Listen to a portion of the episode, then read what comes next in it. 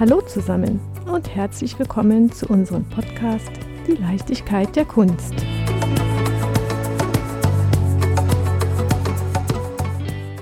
Liebe Zuhörer und Zuhörerinnen, wir freuen uns sehr, dass ihr bei unserem vierten Podcast-Special zum Thema Hashtag Female Heritage dabei seid. Nun begrüßen wir Christiane Huber. Mit ihr wagen wir uns in das breite Feld des Films. Denn du, liebe Christiane, bist als Regisseurin und Schauspielerin tätig.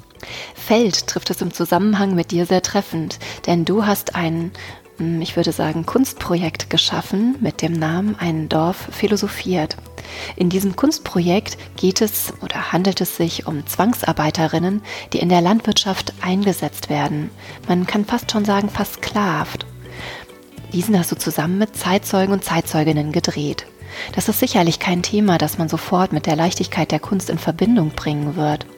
Doch Du als Künstlerin, ich durfte ja schon einen kleinen Einblick bekommen, hast es mit Leichtigkeit geschafft, Menschen zum Sprechen zu bewegen, die jahrelang zu dieser dunklen Zeit, zu Unterdrückung, Verbrechen, Gewalt geschwiegen haben.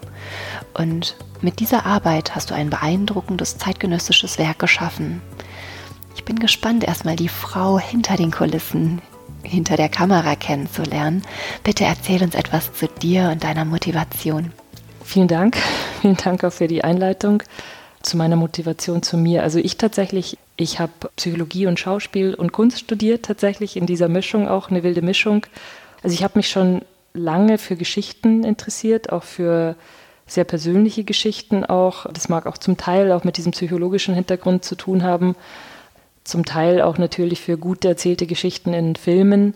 Zu diesem Thema Zwangsarbeit in der Landwirtschaft während der NS-Zeit kam ich eigentlich eher zufällig, weil ich mit meinem Vater, mit meinem 89-jährigen Vater gesprochen hatte und mal wissen wollte auch, was, was denn in dieser Gegend auf dem Hof, ich bin auf einem Bauernhof aufgewachsen, was die Geschichte dieses Ortes ist, weil ich auch so äh, davon ausgehe, dass auch Orte in gewisser Weise Geschichten speichern, ausstrahlen oder auch mit dieser Frage rangegangen bin, ob Orte Erinnerungen haben ähm, und dann hat er mir die Geschichte dieser Stube erzählt und erzählt, wie da 45, als die Amerikaner dann ins Dorf kamen, dann die auch in diese Stube gekommen sind, weil der Großonkel halt Bürgermeister war. Und genau, also da einige Geschichten erzählt und über diese Recherche bin ich dann auf das Feld Zwangsarbeit gekommen.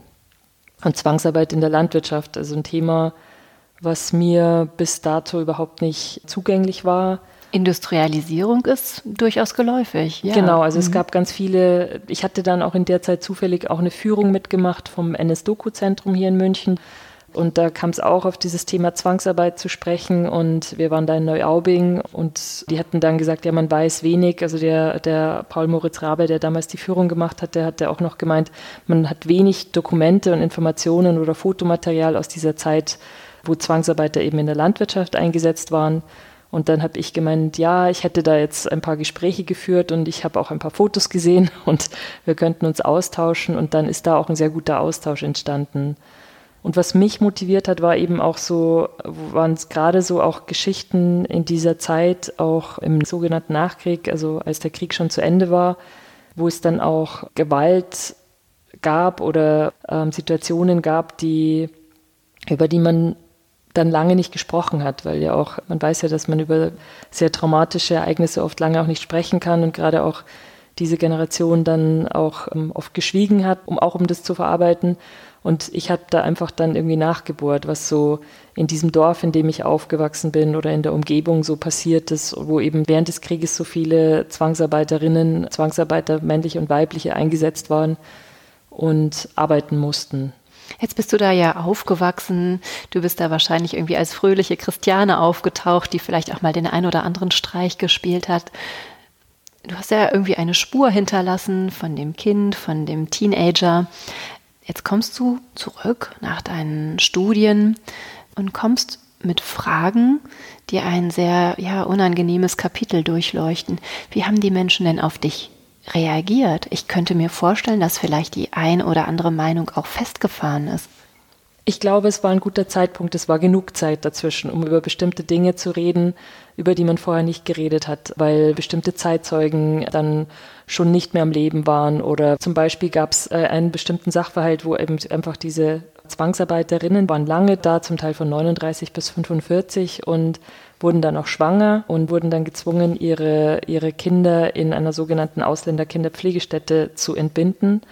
Es gab etwa 400 deutschlandweit und eben in dem in den Ort, in der Nähe von meinem Heimatort, gab es eben auch so eine Ausländerkinderpflegestätte in Anführungszeichen. Und, und da, das habe ich eben dann erst erfahren, dass dann diese Babys im Wesentlichen umgebracht worden sind. Das ist jetzt im letzten Jahr an die Gemeinde übergegangen, diese, die Pflege dieses Kindergrabes. In den 80ern haben sich Frauen vom Ort zusammengetan und haben dieses äh, Grab angefangen zu pflegen. Und es gibt einen Verein, der den pflegt aber es waren einfach Themen, über die man nicht gesprochen hat, weil natürlich auch in dieses ganze Thema Zwangsarbeit die Industrie auch involviert war und es sehr lange gedauert hat, bis da sogenannte Entschädigungszahlungen geleistet wurden. Das ist ja dann erst ab dem Jahr 2000 hat es erst gestartet, das muss man sich auch mal vorstellen. Und in dem Ort oder in dem Landkreis, wo ich herkomme, da gab es eben diese Ausländerkinderpflegestätte und da sind bis also so knapp 160 Babys umgebracht worden innerhalb von acht Monaten. Wenn du jetzt in diesen Ort kommst, siehst du ihn mit anderen Augen als früher, als vor dem Projekt? Ja, schon. Also jetzt aber auch auf eine gute Art und Weise, weil das war schon am Anfang, es war nicht einfach. Es war eben wirklich so eine Ding, ich komme da zurück, aber ich lebe nicht mehr dort und das schon seit über 20 Jahren. Und das heißt, das es war schon viel Arbeit auch da wieder, wieder hinzukommen und es hat dann eine Kooperation mit äh, einem ansässigen Verein gebraucht, damit man einfach wieder auf so eine wieder dazugehört oder wieder miteinander so arbeiten kann. Und wenn ich dann komme und sage, ich mache so ein Pro äh, prozessorientiertes Projekt und wir wissen noch nicht genau, wie es ausgeht, dann sagen halt alle erstmal, hä?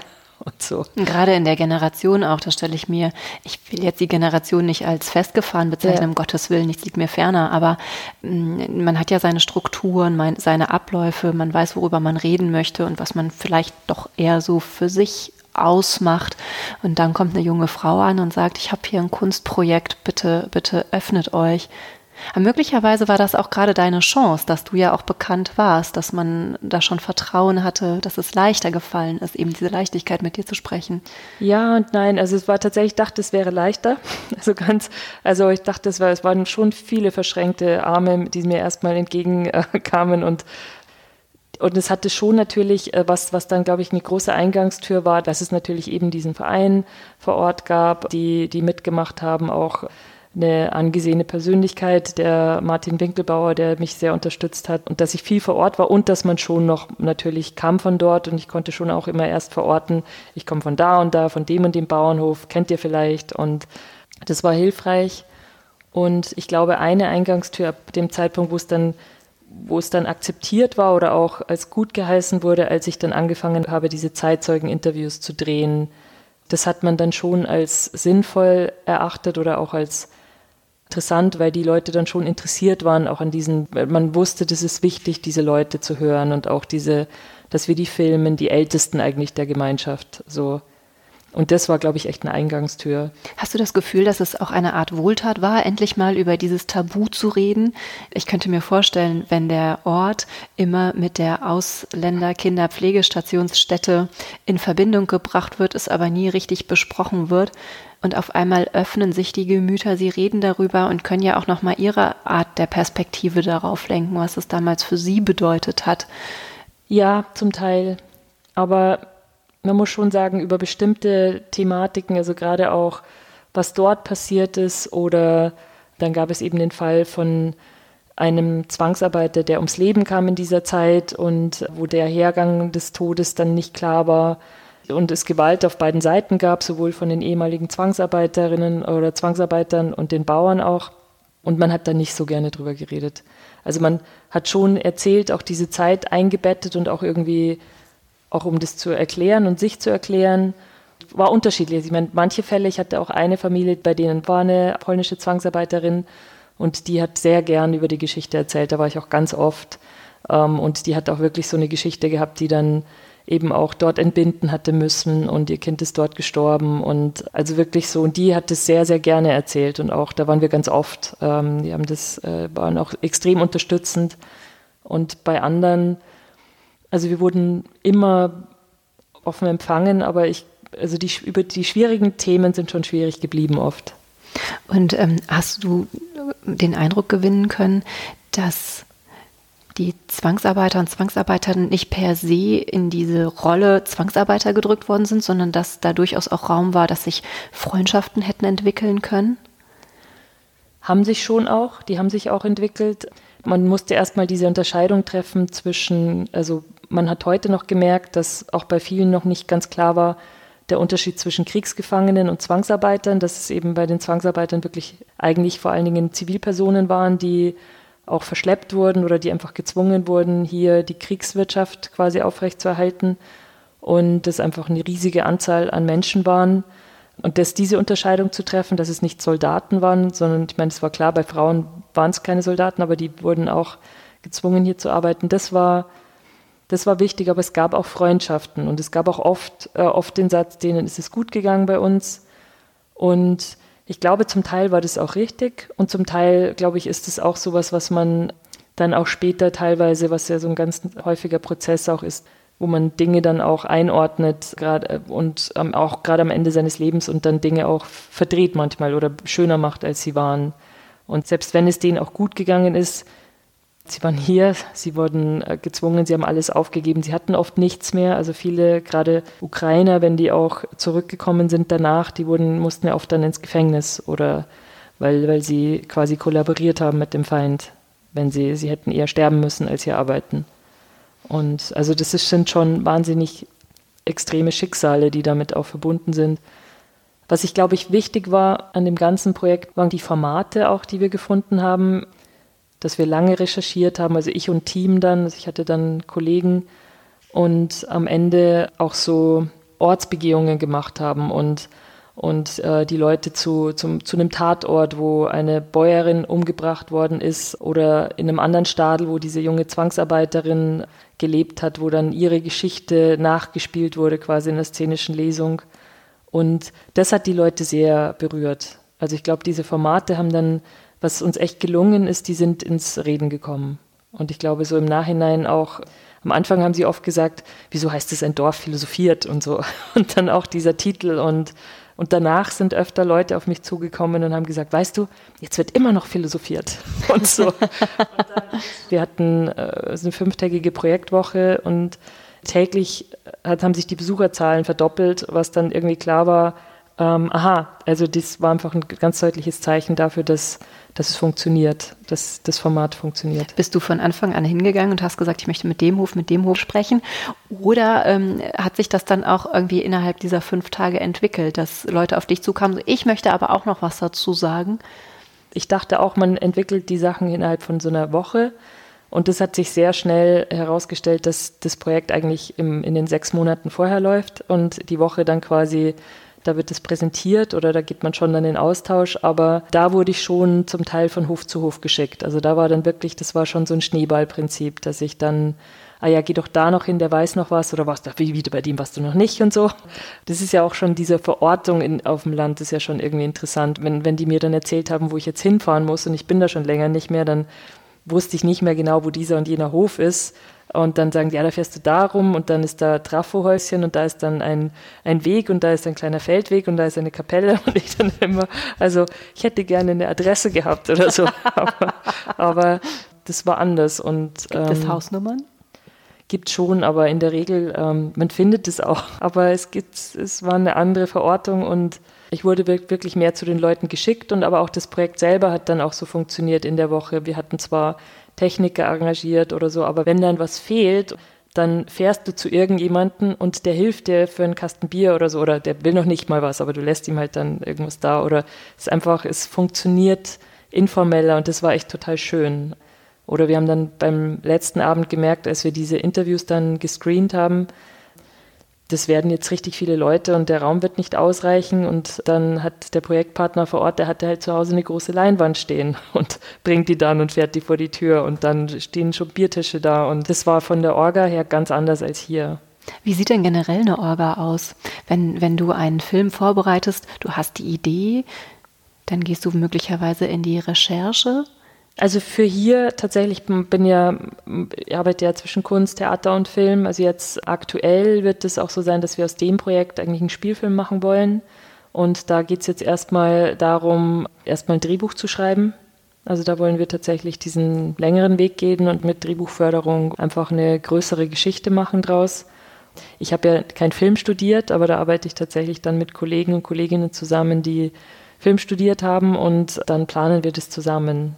Ist das dein erstes filmisches Projekt oder hast du schon mehrere gemacht? Ich habe schon mehrere gemacht. Ich habe vor allen Dingen auch so Interviewformate. Wir haben in Kooperation mit Democratic Arts, einem Kollektiv, mit dem ich arbeite, auch einen Film gemacht über den demografischen Wandel. Da im Zusammenhang auch mit Margarete Henze, die hat einen Film über demokratische Bildung gemacht, an dem ich mitgearbeitet habe. Ja, und aktuell planen wir jetzt eben aus diesen, diese Zeitzeugeninterviews sind noch nicht zu Ende. Also wir waren da in Polen auch letztes Jahr und also diese Interviews, da, da sind wir sehr, das ist ein sehr schmales Team. Also da planen wir jetzt für den Film gar nicht viel. Da, da ist die Recherche der Interviewpartner tatsächlich das Aufwendigste, weil diese Menschen ja meistens schon verstorben sind. Also wir sind da einfach eigentlich zu spät dran, aber wir gucken noch, ob man die letzten lebenden Zeitzeugen hier noch findet. Und dann fahren wir los und filmen die. Ah, also ihr interviewt sowohl die Zeitzeugen aus deinem Heimatort als auch die polnischen Zwangsarbeiter. Sofern das möglich ist, ist das natürlich das Wichtigste fast, weil, also genauso wichtig mindestens, weil wir natürlich auch deren Seite haben wollen. Wir wollen äh, die, die deutsche Seite, aber natürlich ist die deutsche Seite die deutsche Seite und die polnische oder ukrainische Seite, oder es gab auch Zwangsarbeiter aus anderen Ländern, ist, ähm, ist dann wiederum eine andere. Das muss sich nicht decken und das ist schwer in der Recherche. Also da war ich tatsächlich im, beim Internationalen Suchservice und bin auch mit der Stiftung Erinnerung, Verantwortung, Zukunft, die sich auch gerade um dieses Thema Zwangsarbeit, die die Auszahlungen damals gemacht hat an die ehemaligen Zwangsarbeiterinnen und dem NS-Doku-Zentrum im Kontakt hier in München.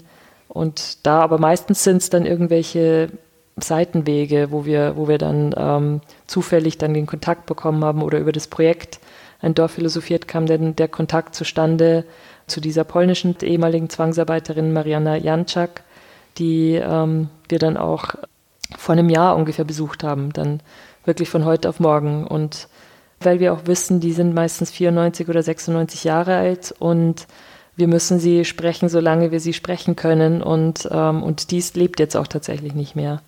Aber wir haben ein ganz tolles Interview mit ihr gemacht. Wie sehr prägt dich das? Du hast mit so vielen unterschiedlichen, ich sage mal in Anführungszeichen, Puzzleteilchen zu tun, die ein sehr dunkles Kapitel unserer Vergangenheit prägen, sicherlich auch noch ins Heute schwappen. Wie sehr prägt dich die Arbeit mit all diesen unterschiedlichen Ansichten und Einsichten? Es gibt auch sehr viel zurück, also mit diesen Menschen zu sprechen. Das ist natürlich, es ist eine, also wenn wir dann die Gelegenheit haben, mit diesen Zeitzeugen zu sprechen, dann ist es einfach total besonders auch. Also auch die Fahrt nach Polen war ganz besonders. Also dort mit der zu sprechen und die hat einfach wahnsinnig lebendig erzählt und auch viel erzählt und hatte dann auch noch so ein äh, dramatisches Schicksal und sie war auch in dieser Ausländerkinderpflegestätte, aber ihr Kind hat überlebt, weil sie nach Hause geschickt wurde, weil der Krieg dann zu Ende war und Sie hat tatsächlich diesen glücklichen Zufall erlebt, dass sie da zu einem Zeitpunkt war, wo dann am nächsten Tag der Krieg zu Ende war. Das ist schon sehr besonders. Also wir, wir jetzt auch im Team, ich mit und Sven Zellner, mit dem ich die Interviews mache, der sie dreht und auch Co-Regie macht, der ist einfach, äh, uns macht es total Spaß auch. Also es ist auch viel sehr besonders, diese Möglichkeit zu haben, mit den Menschen zu sprechen und so wichtige Geschichten auch zu erfahren, die erzählt werden müssen oder auch das hat schon eine Intensität auch und und es ist irgendwie sehr sinnhaft, sehr sinnstiftend auch. Habt ihr schon Möglichkeiten gefunden, die Interviews irgendwie so zu verarbeiten, dass ihr sie präsentieren konntet? Also wir haben einmal eben aus den einmal ist ein Stück entstanden, ein Theaterstück an den Münchner Kammerspielen, wo ich mit der Anna Schnitzer die Interviews bearbeitet habe, um dann eine Bühnenfassung zu machen. Leider wegen Covid gab es jetzt eine Pause, aber wir werden es nächstes Jahr wieder spielen, auch nochmal an den Kammerspielen und dann auf den Bayerischen Theatertagen und ähm, auch in Burghausen, da im Landkreis Altötting, wo die Interviews auch entstanden sind. Und das andere ist noch, wir haben uns dann überlegt, ob wir damit eine Doku machen oder, oder eher einen Spielfilm gehen. Und im Moment sind wir auf der Spielfilmrichtung unterwegs, weil es gibt so viele Geschichten und wir wollen diese Geschichten eher ähm, kondensieren und zusammenbringen. Da gibt es wirklich sehr, sehr spannende Erzählstränge und es ist jetzt eigentlich die Entscheidung gefallen, dass wir da einen, einen Spielfilm machen wollen, aber das ist tatsächlich so ein großes Projekt, habe ich auch alleine habe ich noch nicht gemacht und und es braucht jetzt auch einfach erstmal eine, eine Anlaufzeit und die geben wir uns auch. Jetzt äh, sitzen wir zusammen, um auch über den Hashtag Female Heritage. Wir wollen Frauen zurück in die Erinnerungskultur holen. Mit deinem Projekt Ein Dorf philosophiert holst du sehr, sehr viele Menschen zurück in die Erinnerung und schaffst damit eine ja, sehr spannende und sehr wichtige Plattform, dass darüber philosophiert wird. Gibt es denn auch spezielle Frauen, denen du dich vielleicht zur Zeit oder künftig oder in der Vergangenheit widmest, die speziell zu dem Thema Female Heritage passen? Ich hole auch noch ein bisschen aus. Aus dem vorherigen Dorfprojekt war irgendwie so diese polnische Zwangsarbeiterin eine ganz wichtige Frau, der wir auch da den Raum gegeben haben, gerade weil ich auch finde, dass es wirklich so eine Stimme ist, die wahrscheinlich bis dato nicht gehört wurde, die, die auch sich sehr gefreut hat, dass wir kommen.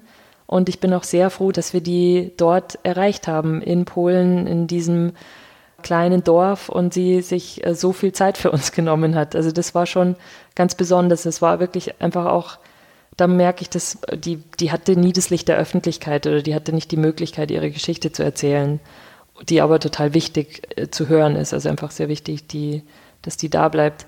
Und jetzt aktuell habe ich das, ähm, die Chance auch, dass ich eben in dieses Projekt Female Heritage beziehungsweise in dem Falle Future Heritage ähm, von der Monazensia mit reingenommen wurde und gebeten wurde, da auch ins Gespräch zu gehen mit ganz besonderen Autorinnen, unter anderem Dagmar Nick, Asta Scheib, Amelie Fried und Dana von Zufrieden. Zum einen Autorinnen, die ihren Vorlass bei der Monazensia hinterlassen. Zu Lebzeiten sagt man ja Vorlass, nicht Nachlass, aber deren Arbeit hier wirklich ins Archiv eingehen wird. Und äh, wir bringen die quasi in diesem Projekt auch zusammen mit mit jungen Autorinnen, die eben quasi Future Heritage, die auch ähm, jetzt eben also wichtig sind und auch in Zukunft wichtig sein werden.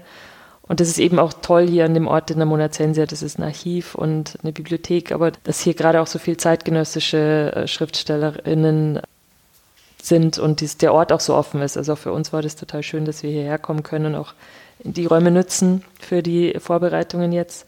Und die ersten Autorinnen, die wir sprechen. Die allererste Autorin haben wir heute gesprochen, die Dagmar Nick, Lyrikerin, die für uns ganz besonders begeisternd auch mit ihr zu reden. genau. Stell dir vor, jemand kennt Dagmar Nick nicht. Wie würdest du sie beschreiben? Lyrikerin? Ja, ich würde sagen, einfach in meinen Worten, sie zählt in die Liga äh, Rose Ausländer, Hilde Domin, Ingeborg Bachmann, ähm, hat, hat so quasi eins der ersten Gedichte geschrieben, dann Nachkriegslyrik, also 1945, im August 45 wurde ihr Gedicht Die Flucht veröffentlicht von Erich Kästner, einem Freund der Familie. Und ich glaube, das wird auch äh, rauf und runter noch zitiert und ist auch ein ganz tolles Gedicht. Kannst du uns ein Beispiel daraus nennen? Das würde ich jetzt ungeübt nicht machen aber ähm, das wird tatsächlich ganz oft geschrieben, gedruckt, wobei sie ganz, ganz viele weitere äh, Werke natürlich gemacht hat, sowohl Lyrik als auch Prosa.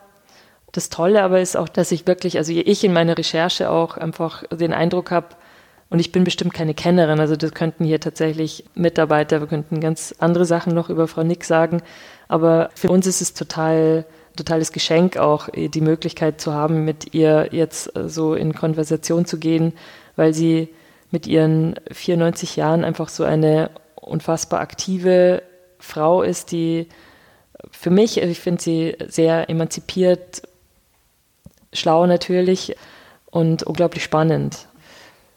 Auch wenn man so diese letzt gerade ihre, ihr Alterswerk so liest, dann merkt man auch so, die setzt sich einfach mit Themen auseinander wie Schmerz oder Sterben oder aber heute ohne Verbitterung, ohne, das ist einfach, hat eine große Klarheit und einfach ist ganz besonders, sowas lesen zu können.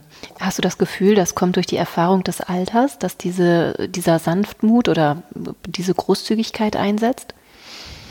Kann ich nicht sagen. Ich finde, es gibt auch Menschen, die das anders sehen, aber die, die nicht die Fähigkeit erlernt haben, das so zu sehen. Ich glaube, ich glaube ja, ich finde, wenn ich sie so beobachte oder wenn ich auch so merke, was sie, was sie erzählt, dass sie, dass die Gedichte, diese Art von äh, Gedichte zu schreiben, schon auch wie eine permanente Arbeit an sich selber ist. Kannst du dich, du bist als Theater- und Filmregisseurin tätig, kannst du dich darin wiederfinden?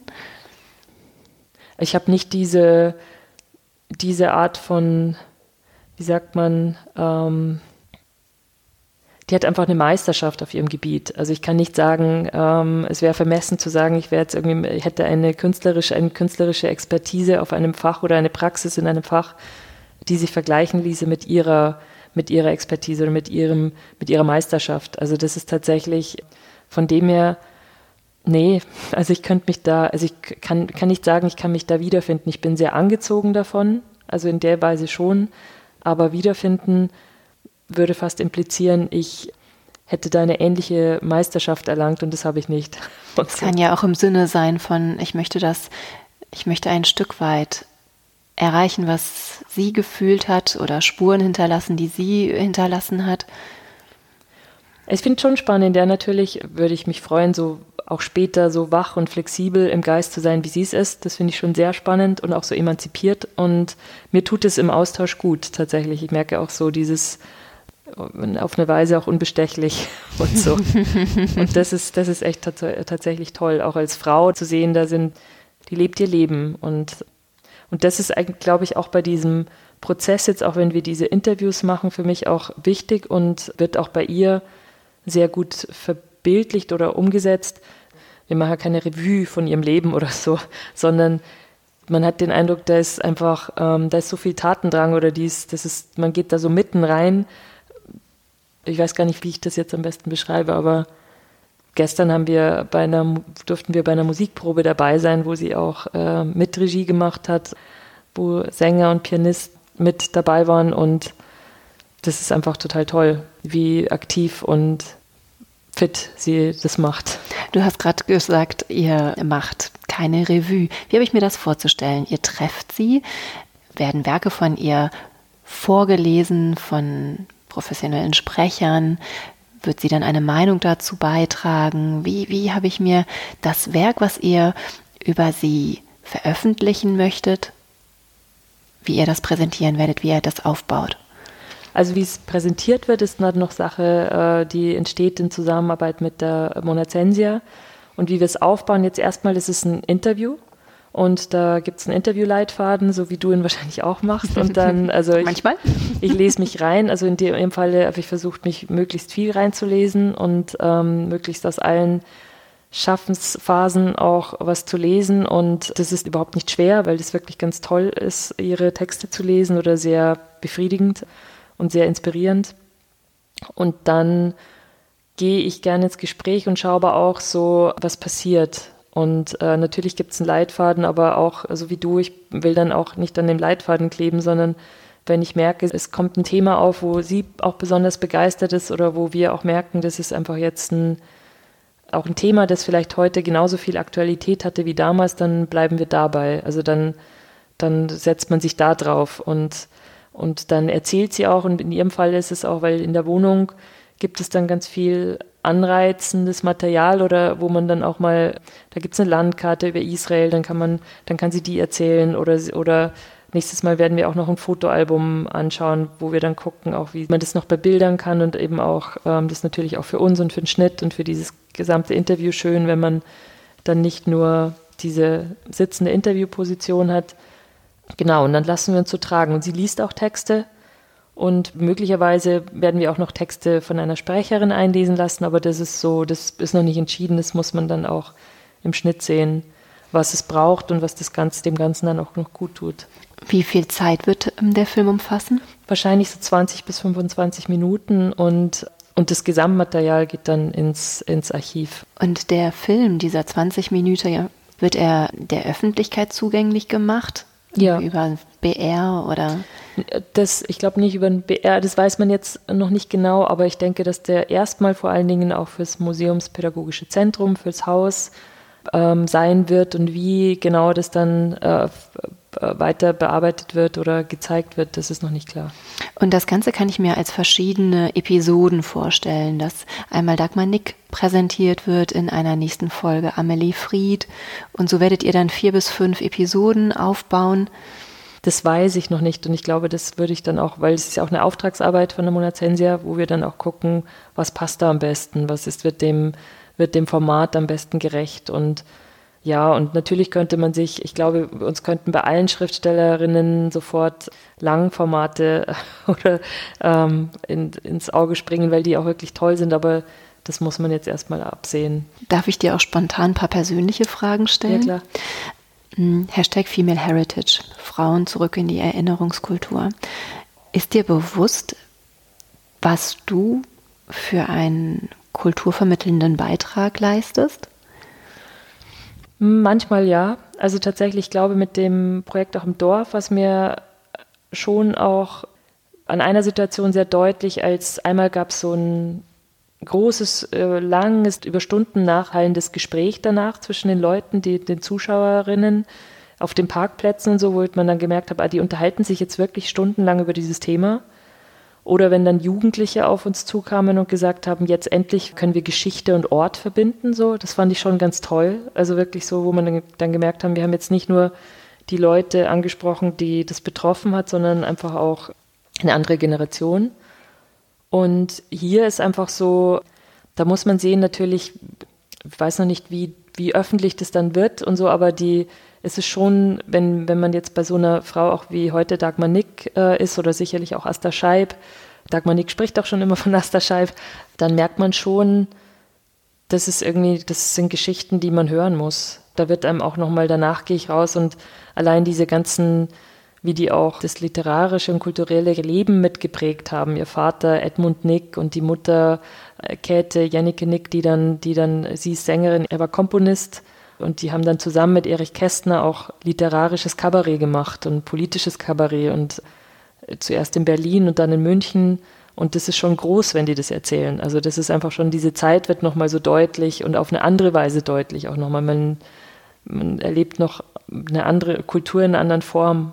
Ich habe so noch nicht gehört und schaue jetzt auch anders auf Erich Kästner oder auf diese Zeit und sie hat sie einfach aus ihrer Weise nochmal, aus ihrem Blick nochmal anders erlebt. Erschreckt es dich? Wir leben in einem Jahr 2020 und man geht ja ein bisschen, ich würde sagen fast schon arrogant durch die Welt und denkt, ach, eigentlich weiß ich ja alles. Ne? Wir wohnen in Deutschland, wir haben hier die Möglichkeit, an alle Informationen zu kommen, die wir wollen. Und dann stellen wir fest, mein Gott, ganz schön viel aus der eigenen Vergangenheit wissen wir eigentlich gar nicht. Hast du solche Aha-Momente und denkst, kommt, jetzt müssen wir einfach nochmal für noch mehr Aufklärung sorgen? Ja, ich selbst natürlich merke da auch immer wieder, manche Zusammenhänge werden mir jetzt erst klar oder ich bewege mich dann auch, auch anders in der Stadt München. Also, wo ich dann auch merke, es bringt Dinge nochmal in Zusammenhang, die ich vorher nicht in Zusammenhang gebracht habe. Also ich persönlich glaube, dass man sich selbst da auch in Phasen entwickelt oder in, in Zyklen entwickelt. Ich finde schon immer interessant, also es gibt ja auch Phasen im Leben, da ist man mit bestimmten Themenkreisen so beschäftigt, dass man andere nicht sieht auch im Leben einer Frau oder auch Beruf oder Kinder oder was auch immer dann die Thematiken sind und oder aus irgendwelchen unerfindlichen Gründen oder nicht unerfindlichen Gründen ist man dann plötzlich offen für andere Themen. Und so ist es mir irgendwie auch passiert, dass ich dann gemerkt habe, aha, jetzt erst interessiere ich mich eigentlich so oder kann ich mir diese Geschichte an diesem Ort meiner Eltern nochmal so anschauen? Oder da war irgendwie mit 20, musste ich erstmal weg und wollte damit nichts zu tun haben. Und jetzt komme ich zurück und merke und muss es auch nicht mehr so abwerten oder so, weil das ist, glaube ich, eher dieser jugendliche emanzipatorische Eifer und so. Und ja, dann kommt man zurück und merkt, ähm, ja, das ist aber schon, das ist schon interessant und das hat auch eine Stärke und auch mit diesen Leuten zu reden ist eigentlich ganz toll. Ähm, die können einem noch viel erzählen. Das ist schon, das ist schon spannend. Also gerade auch, wenn es so um diese eigene persönliche Geschichte geht. Ja, ich denke auch, es ist so spannend. Du, du verbindest den Ort mit deinem eigenen Kosmos der Kindheit. Und auf einmal bekommt er eine ganz andere Gewichtung und denkt, nein, nein, nein, du schreibst eine ganz andere Geschichte und mein Teil ist eigentlich ganz unbedeutend. Er ist nur ein Fingerschnipp mhm. In, in dieser ganzen Zeit. Christiane, ich bedanke mich ganz, ganz herzlich bei dir, dass du uns so schöne, persönliche und umfassende Einblicke in, in deine Arbeit, in deine Projekte gewährt hast. Deinen Beitrag, deinen sehr wertvollen Beitrag, Frauen zurück in die Erinnerungskultur zu bringen. Mit kleinen Geschichten, mit großen Geschichten und ich freue mich sehr, deine Arbeit weiter zu zu ja, beobachten klingt jetzt irgendwie schräg, aber ich freue mich sehr einfach und bin gespannt, was noch von dir kommen wird. Und danke vielen Dank, herzlich. Claudia, vielen Dank für das total nette und persönliche Interview. danke. Genau, danke auch diesen Platz hier zu haben. Alles Gute dir.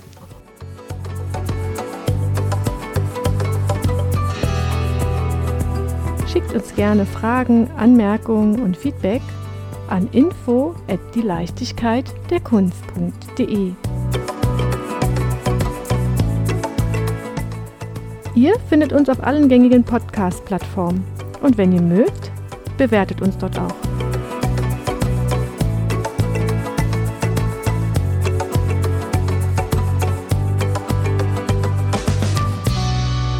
Sie hörten eine Produktion des Podcaststudio.nrw.